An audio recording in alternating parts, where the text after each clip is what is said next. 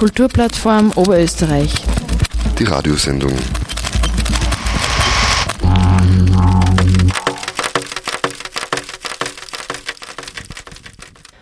Hallo und willkommen zur zweiten Ausgabe der Kupf Radioshow im Juni. Ich bin Sigrid Ecker und aus gegebenen Anlass ist auch dieses Audiomagazin der Kulturplattform Oberösterreich mit eigenen Themen gefüllt. Denn die Sommerausgabe der Kupf Zeitung erscheint diese Woche. Darum hören wir daraus auch heute die Sozialkolumne von Maria Dietrich, Wahlvisionen von Thomas Diesenreiter, und ein Interview desselbigen mit dem Kultursprecher der Grünen Oberösterreich, Severin Mayer.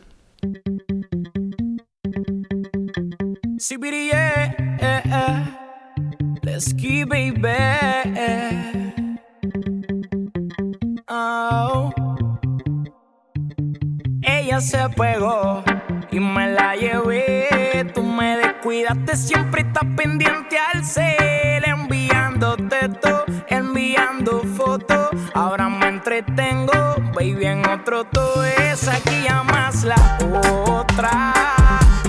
Fue capaz de hacerme lo que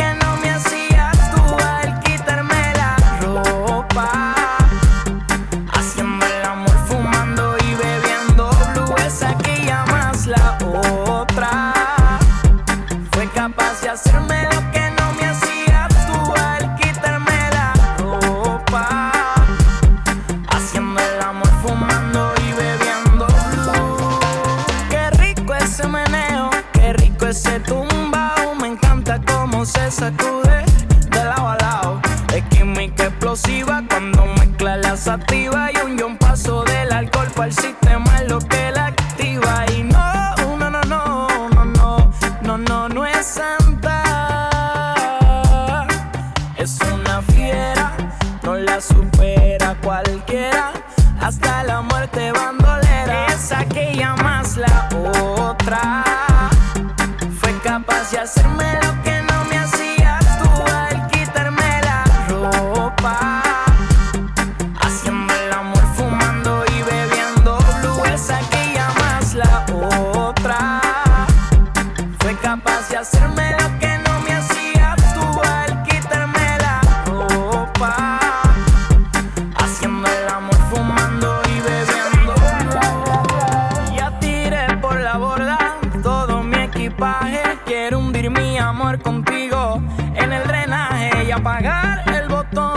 enciende tu esperanza. La otra rompió los esquemas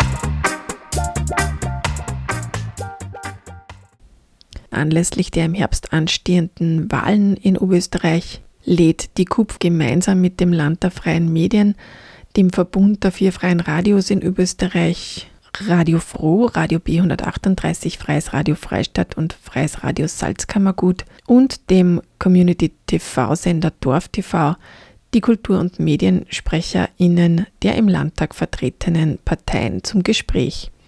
Dabei werden die Herausforderungen, Perspektiven und Visionen für die kommende Legislaturperiode thematisiert. Die Gesprächsreihe wird in den kommenden Kupf-Radioshows und der kommenden Ausgabe der Kupf-Zeitung fortgesetzt. Den Auftakt haben Otto Tremensberger und Thomas Diesenreiter, der Geschäftsführer der Kulturplattform, mit Severin Meyer gemacht. Er ist der Kultur- und Mediensprecher der Grünen im Landtag Oberösterreich. Im Folgenden gibt es nun Ausschnitte aus diesem Gespräch über eine mögliche Regierungsbeteiligung der Grünen und mehr Geld im Kulturbudget. Auch das ganze Interview wird als Balltext in den oberösterreichischen freien Radios zu hören sein. Da hacke ich es gleich ein, wenn man nämlich auf die Webseite schaut von die Grünen Oberösterreich und klickt auf Themen Kultur, das ist die letzte Meldung vom November 2020, also Zettel aus. Äh, du hast jetzt ein paar Monate in Karenz, aber die Frage ist jetzt, ist dann Kulturpolitik eigentlich quasi so ein Einzelinteresse bei den Grünen Oberösterreich? Oder vielleicht anders, was tun wir, wenn du uns einmal abhanden gekommst? Gibt's bist du der Einzige, der sich für Kulturpolitik interessiert bei den Grünen in Oberösterreich? Na, glücklicherweise überhaupt nicht. Äh, wir haben das so ein bisschen in der Tradition drin, dass wir uns thematisch die Dinge einfach aufteilen. Das hat auf der einen Seite den Nachteil, dass eine Person für ein Thema zuständig ist. Das hat auf der anderen Seite den Vorteil, dass sie die Leute äh, sehr intensiv in einen, in einen Bereich einarbeiten äh, können. Ich mache jetzt die Kulturpolitik seit, jetzt muss ich nachrechnen, glaube ich fast 18 Jahre, 12 Jahre lang im, im Linzer Gemeinderat, jetzt im, jetzt im Landtag. Und es konnte also ich würde gerne die eine oder andere politische Auseinandersetzung im Kulturbereich führen und habe schon gemerkt, da hat es auf der kommunalen Politik deutlich mehr Resonanz geben auf diese Fragestellungen. Das ist im, im Landtag, aber was den Kulturausschuss betrifft, oder die Arbeit im Kulturausschuss deutlich nach hinten gegangen, weil die Kulturpolitik auf Landesebene sehr stark mit der Landesregierung verknüpft ist und viel weniger mit dem, äh, mit dem Oberösterreichischen Landtag an sich. Äh, aber bleibst du uns dann nach der nächsten Wahl als Kultursprecher erhalten? Das ist eine sehr gute Frage. Kann ich leider heute noch nicht beantworten. Ich weiß weder das Wahlergebnis noch, wie sich unser, unser zukünftiger Club zusammensetzen wird. Äh, aber es ist ein Thema, das mir nämlich auch von der Diskussion immer total viel Freude und Spaß gemacht hat. Wenn ich es hergeben muss, dann mache ich es äh, nicht ganz gern, aber wir werden einmal schauen, wie der zukünftige Club ausschaut. Du hast schon erwähnt, dass die Arbeit im Landtag äh, durchaus herausfordernd ist und dass halt, sage ich mal, ein großer Teil Entscheidungen eher auf Regierungsebene fällt. Äh, aber was waren so die kulturpolitischen Erfolge in der zu Ende gehenden Legislaturperiode beziehungsweise auch die medienpolitischen Erfolge, die die Grünen vorweisen können? Wenn man sich die Situation anschaut in Oberösterreich, dann wissen wir, wir haben jetzt in dem Haus da hinter euch im, im, im Landtag eine Zweidrittelmehrheit von Schwarz-Blau. Das heißt, es ist das darf nicht unser Anspruch sein, aber oft irgendwie darum gegangen, wie schauen wir, dass wenigstens nicht noch ärger wird. Äh, ihr kennt euch beide, vor allem äh, du Thomas, ins Jahr 2017 erinnern, Kürzungen, die es gegeben hat im, im Kulturbudget, die Petition Kulturland retten, glaube ich mit 17.000 Unterschriften, ich es jetzt richtig im Kopf habe, überhaupt eine der größten Petitionen, die es je gegeben hat in Oberösterreich. Äh, da ist oft darum gegangen, dass man Bestehendes verteidigt. Das ist jetzt nicht unbedingt der progressive kulturpolitische Ansatz, äh, aber es war bei der Regierung äh, vor allem auch nachdem Josef Büringer die Landesregierung verlassen hat, oft wirklich in, in, nur in, in diesem Bereich was möglich. Dinge, die dann funktioniert haben, waren viel seltener, als ich es gern gehabt habe. Es war zum Beispiel die, die Frage, wie jetzt auch Corona angefangen hat, mit den Arbeitsstipendien für Künstlerinnen und Künstler. Das war äh, ein Antrag von mir, der ist zwar abgelehnt worden, aber am nächsten Tag ist äh, genau das umgesetzt worden, äh, was wir da beantragt haben. Mir ist dann letztendlich auch egal, wer es beantragt hat. Wenn die Initiative gesetzt wird, von wem immer und es wird umgesetzt, ist mir das egal, wer der Erfinder ist. Die Grünen sind ja die neue FPÖ. Also zumindest was den Wunschkoalitionspartner der ÖVP angeht. Die Gerüchteküche sagt ja, auch in Oberösterreich wäre ein Wechsel zu Schwarz-Grün eine durchaus realistische Variante nach Schwarz-Blau. Äh, wenn es hier in die Koalitionsverhandlungen kommt mit der ÖVP, werdet ihr Anspruch auf das Kulturressort erheben? Ich bin jetzt erst noch erstaunt, dass du auf das Wort Koalitionsbedingungen noch verzichtet hast. Aber ich gehe davon aus, dass das, schon noch, dass das, dass das noch kommen wird. Na, es ist die, zuerst geht es in, in, Regierungsverhandlungen und das meine, das meine ich ernst, das ist nicht irgendwie so klassische Politikerantwort. Zuerst geht es darum, kommt man mit Inhalten zusammen oder kommt man nicht zusammen. Und dann können wir über das Ressort reden. Also ich glaube, dass es Vorteile hätte, dieses Ressort in einer grünen Hand zu wissen. Wenn eine schwarze oder türkise Hand das umsetzt, was wir gerne hätten, soll es auch okay sein. Äh, ich habe vorbereitet, wenn ja und wenn nein, also hast das nicht eindeutig beantwortet. Aber es ist ja trotzdem interessant, wenn du sagst, was sind die Vorteile eines grünen Kulturressorts? Also man hat ja ein bisschen das Gefühl, die, die Liebe der grünen zur Kulturpolitik ist mit einem äh, nicht ganz äh, friktionsfreien Abgang von der Luncheck vielleicht ein bisschen erloschen. Äh, was wären die Vorteile? Ich glaube nicht, dass wie du formuliert hast, dass da, dass da eine Liebe erloschen ist. Es hat, glaube ich, äh, ich glaube auf Facebook sagt man, es war vermutlich Anfang von Corona, vor allem bis diese NPO-Geschichte irgendwann einmal eingetötet war, wird man auf Facebook sagen, es ist kompliziert. Äh, ich sehe da aber durchaus, dass, dass das auch zur Kenntnis genommen wird und dass das mit Wohlwollen aufgenommen wird, was dann danach irgendwie alles passiert ist. Äh, eine Kulturszene, die mit dem zufrieden ist, was eine, was eine Regierung umsetzt, wäre wahrscheinlich eine Kulturszene, die ich sehr kritisch hinterfragen müsste. Äh, da wird, glaube ich, etliches falsch laufen. Also ich glaube, es braucht genau die Kritiker dass, dass, und dieses Vorantreiben auch von den Interessen, die ja der Interessenvertretung, wie es die Kupfer hat, äh, dass das vorantreiben wird, dass die, dass die Kritik kommt und da gibt's, das ist kein Ort dann, wo Empfindlichkeiten oder Befindlichkeiten irgendeine Rolle spielen. Ich halte das für, für notwendig in einer kulturpolitischen Auseinandersetzung. Ähm, wenn wir schon quasi bei den Wahlkampfthemen sind, äh, oder vielleicht darüber hinaus, falls ihr in die Position kommt, mit der ÖVP zu verhandeln äh, über eine Koalition, äh, werdet ihr eine Erhöhung der Kulturförderung, also ist nicht das Kulturbudget, sondern Kulturförderung explizit äh, einfordern? Und wenn ja, was wäre da so der Benchmark, wo du sagst, das braucht es eigentlich? Wir, wir, wir werden auf jeden Fall zumindest dort ansetzen, was die, was die KUPF in den Positionspapieren äh, schon formuliert hat. Verdoppelung. Äh, das ist die Verdoppelung. Ich glaube, irgendwann hat sogar mal schon auf die konkrete 5 Millionen Euro äh, äh, festgelegt. Ich werde es jetzt nicht als Verhandlungseinstieg sagen, weil sonst wären es ja weniger. Also Schauen wir mal, bei welcher Summe wir, wir bei welcher Summe wir dann wirklich ansetzen. Nein, aber das ist, aber jetzt äh, ganz ernsthaft, das ist ein Thema, das beschäftigt mich jetzt nicht seit ich im Landtag bin, sondern in Wirklichkeit seit ich, seit ich im Linzer Gemeinderat bin. Äh, diese Diskussion, da geht es einerseits um die Erhöhung, aber eine deutliche Erhöhung. Wenn ich den Kupf-Publikationen Glauben schenken darf, dann haben wir ja seit 2003, glaube ich, überhaupt eine inflationsbedingt 40 Prozent äh, in, in dem Bereich verloren. Da geht es einerseits um, um eine Kompensation von dem, da geht es andererseits um, um das, dass es in, in, gewissen Bereichen zusätzliche Erhöhung braucht. Aus meiner Sicht dort, wo es um Digitalisierung geht, aber auch wo es um die Möglichkeit gibt, äh, Neues zu schaffen, ganz stark, aber auch Diversität, ähnliches. Da gibt es viele Bereiche, die aus meiner Sicht immer noch unterdotiert sind. Aber ich darf es nicht nur am Geld festmachen, es geht auch darum, wie kann man, und das weiß ich auch, dass es eine ambivalente Diskussion ist oder umstrittene Diskussion, wie kann man Kulturförderungen von dem wegbringen, dass sie sich auf der einen Seite um einen Fördergeber, auf der anderen Seite um einen Bittsteller handelt, wie kann man das auch langfristig absichern. Also es geht nicht nur um die Höhe, aber auch.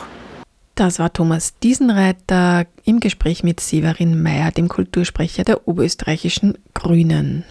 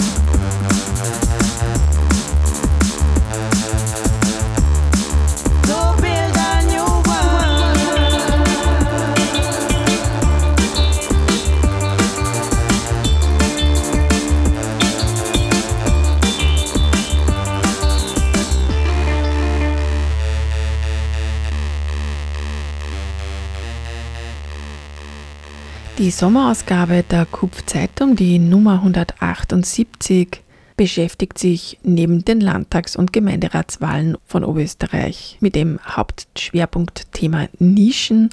Es geht dabei um Partizipation. Künstlerische und kulturarbeiterische Prozesse werden auf ihre Offenheit für Teilhabe und Mitbestimmung abgeklopft. Aus dieser brandaktuellen Ausgabe hören Sie nun die Sozialkolumne, verfasst von Maria Dietrich, gelesen von Katharina Serles. Salon Sozial, Schlawinereien und andere Nischen. Sozialkolumne von Maria Dietrich. Vielfalt braucht Nischen, Freiheit braucht Nischen, Anderssein braucht Nischen, Entfaltung braucht Nischen. Ein Plädoyer für Nischen. Ich möchte aus gesellschaftlicher Perspektive drei Arten der Nische herausgreifen, bevor ich mich ins sehnsuchtsreiche Chaos begebe. Nische als Schutz. Menschen mit psychischen Erkrankungen brauchen, dauerhaft oder temporär, Bereiche, die es ihnen erlauben, anders zu sein, ein anderes Tempo zu haben, eine andere Wahrnehmung. Sie sind Voraussetzung, um wieder Fuß fassen zu können, Erholungsräume und damit auch wieder Zonen der Entfaltung. Nische als Quelle. Jeder Trend startet aus einer Nische. Im Sozialbereich begegnet uns das immer wieder, wenn wir neue Produkte oder Arbeitskonzepte entwickeln. Repair- und Generationencafés sind etwa daraus erwachsen. Die Innovationsforschung sieht Nischen als wichtigsten Ursprung neuer Strömungen. In dieser Funktion haben Nischen die größte Aufmerksamkeit, da sie ökonomisch attraktiv sind. Nische als Zone der Jugend. Sozialarbeit im Grätzl ist oft konfrontiert mit Beschwerden über die Lautstärke von Jugendlichen und Kindern. Bei genauerem Hinsehen ist das auf Seite der Jugendlichen meist Überschwänglichkeit, die in weniger dicht besiedelten Strukturen nicht auffällt. Diese Zonen des Ausprobierens, Grenzentestens und kleinerer Schlawinereien wurden mit zunehmender Verdichtung versiegelt. Nischen sind Gradmesserinnen der Toleranz und somit der evolutionären Entwicklung einer Gesellschaft.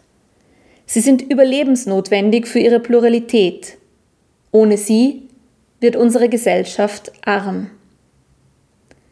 Normierung muss Raum für Ecken und Kanten lassen, für Unterschiedlichkeit, für Neues. Eine positive Form des Ungeplanten, des scheinbaren Tohuwabohus, das eigentlich Quelle von Innovation und Perspektivenreichtum ist.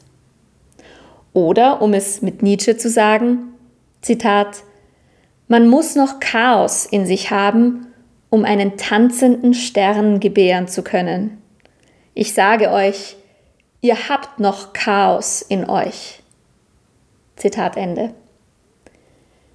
Gerade in unserem facettenreichen Europa wissen wir doch, es ist der Freiraum der Vielfalt, wonach wir streben, nicht das nivellierte Protokoll des universalen Standards.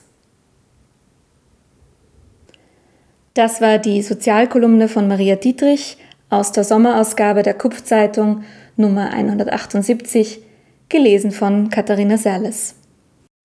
Das war Katharina Serles mit der Sozialkolumne von Maria Dietrich aus der Kupfzeitung 178, die bereits in Ihrem Postkasten vielleicht eingetrudelt ist oder außerdem online zu finden ist unter kupf.at und natürlich jederzeit auch dort abonniert werden kann.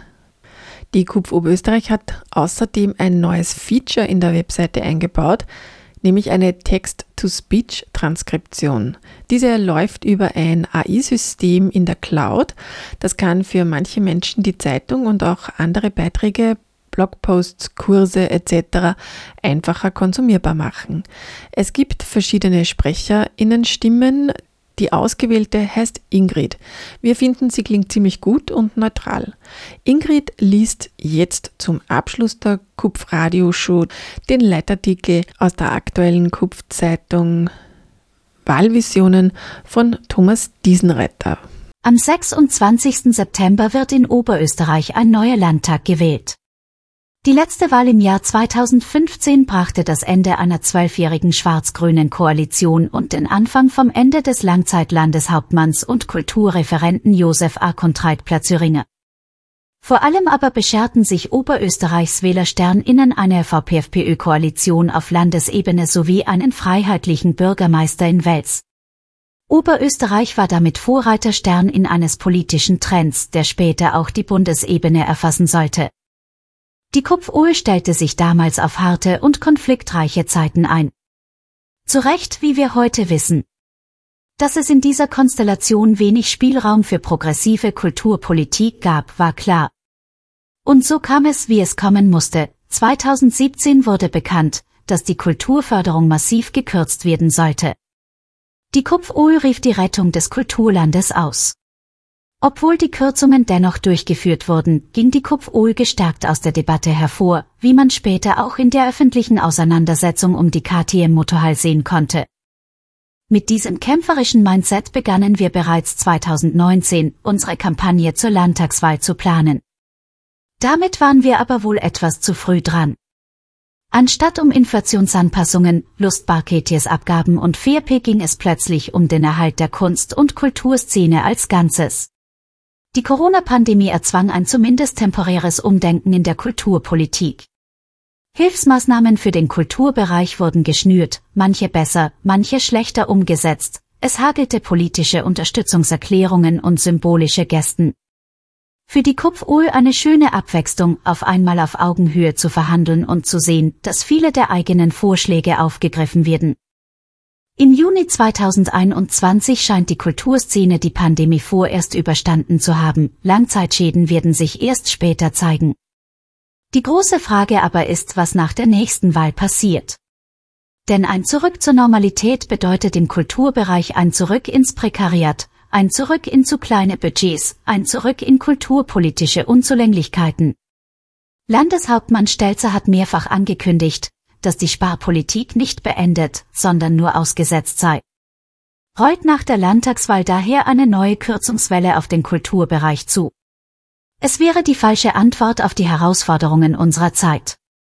Die Kupfohl fordert seit langem eine drastische Erhöhung der öffentlichen Finanzierung der freien Szene auf allen Ebenen. Es braucht mehr Geld, nicht nur für eine faire Bezahlung der in diesem Sektor arbeitenden Menschen. Es braucht schlicht und einfach mehr und breitere Kulturangebote. Wir brauchen einen Zuwachs, aber nicht in den Leuchttürmen, sondern in den Nischen. Gerade in kleineren Gemeinden gibt es immer noch kaum zeitgenössisches Kulturangebot. Obwohl die Kupfohl mittlerweile aus 183 Mitgliedern besteht, sind wir von einer Vollabdeckung der 438 Gemeinden des Landes weit entfernt. Progressive Kulturpolitik und auch Kulturarbeit bedeutet, Kultur als Treibjährigen gesellschaftlichen Wandels zu verstehen und diesen auch einzufordern. Die Klimakatastrophe zwingt uns dazu, unsere Lebensweisen und unsere Wirtschaftsform neu zu denken. Wo sind die Räume, in denen dies passieren kann? Der Kulturbereich kann diese Räume öffnen und durch seine gemeinnützige Ausrichtung selbst als Modell gelten. Im Zuge der Landtagswahl werden wir unsere Kulturpolitiker Sterninnen bitten, ihre Visionen für die Zukunft des Kulturlandes Oberösterreich zu skizzieren. Wir sind gespannt, ob wir Antworten hören, die den großen Herausforderungen unserer Zeit gerecht werden. Das waren die Wahlvisionen von Thomas Diesenreiter aus der aktuellen Kupf-Zeitung. Damit sind wir am Ende dieser Kupf-Radioshow angekommen. Ich bin Sigrid Ecker und sage danke fürs Zuhören. Die nächste Kupf-Radio-Show gibt es dann in zwei Wochen. Bis dorthin wünsche ich viele sommerliche Sonnentage und Zeit, diese zu genießen. Wenn Sie Lust haben, den Kupf-Radio-Show Podcast, alle Sendungen zum Nachhören gibt es unter cba.fro.at. Weitere Infos zur Kulturplattform Oberösterreich und die Online-Ausgabe der Zeitung, wie gesagt, gibt es unter kupf.at.